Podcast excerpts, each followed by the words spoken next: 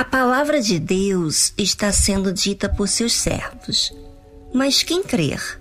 Essa é a grande questão, porque muitos colocam a culpa em muitas coisas. Mas quem crer? Crer é algo que se tem como verdadeiro, que confia. Mas muitos, ao ouvir a palavra de Deus, têm suas defesas bem aguçadas.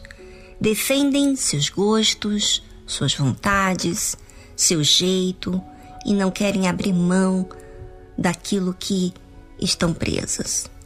Crer é uma decisão. Assim como você decide crer em uma notícia, você também pode desacreditar. Você que faz essa escolha. Jesus disse: Enquanto tendes luz, crede na luz, para que sejais filhos da luz. Estas coisas disse Jesus, e retirando-se, ocultou-se deles.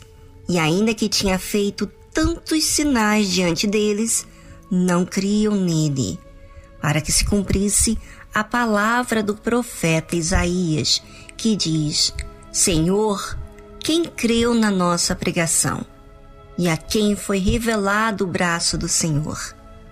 Veja que Jesus estava fisicamente falando, mostrando seus milagres, ensinando, sabe, aqueles ensinamentos que fala no mais profundo do ser.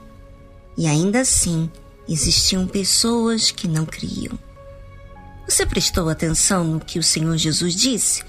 Enquanto tendes luz, crede na luz, para que sejais filhos da luz. Ou seja, enquanto você está tendo a oportunidade de receber a luz vinda através da palavra dele, pelo seu servo, crede na luz. A luz é que ilumina. Por qual motivo uma pessoa rejeita aquilo que ilumina ela, que na verdade fica exposto à realidade dos seus atos, o pecado, o erro, o que tem que consertar, o que tem que ser humilde para aprender. Mas essa exposição do pecado não é para te acusar, é para que você veja a raiz do problema, do mal. E você vendo, você escolhe receber a verdade como ela é ou você toma a verdade como uma ofensa e se sente assim como julgado de forma errada. É. Para que eu seja filho da luz, então tenho que crer na luz. O crer é aceitar, é receber, é colocar aquela verdade, aquele ensinamento acima de mim. Enquanto tendes luz, crede na luz, para que sejais filhos da luz. Estas coisas disse Jesus, e retirando-se, ocultou-se deles.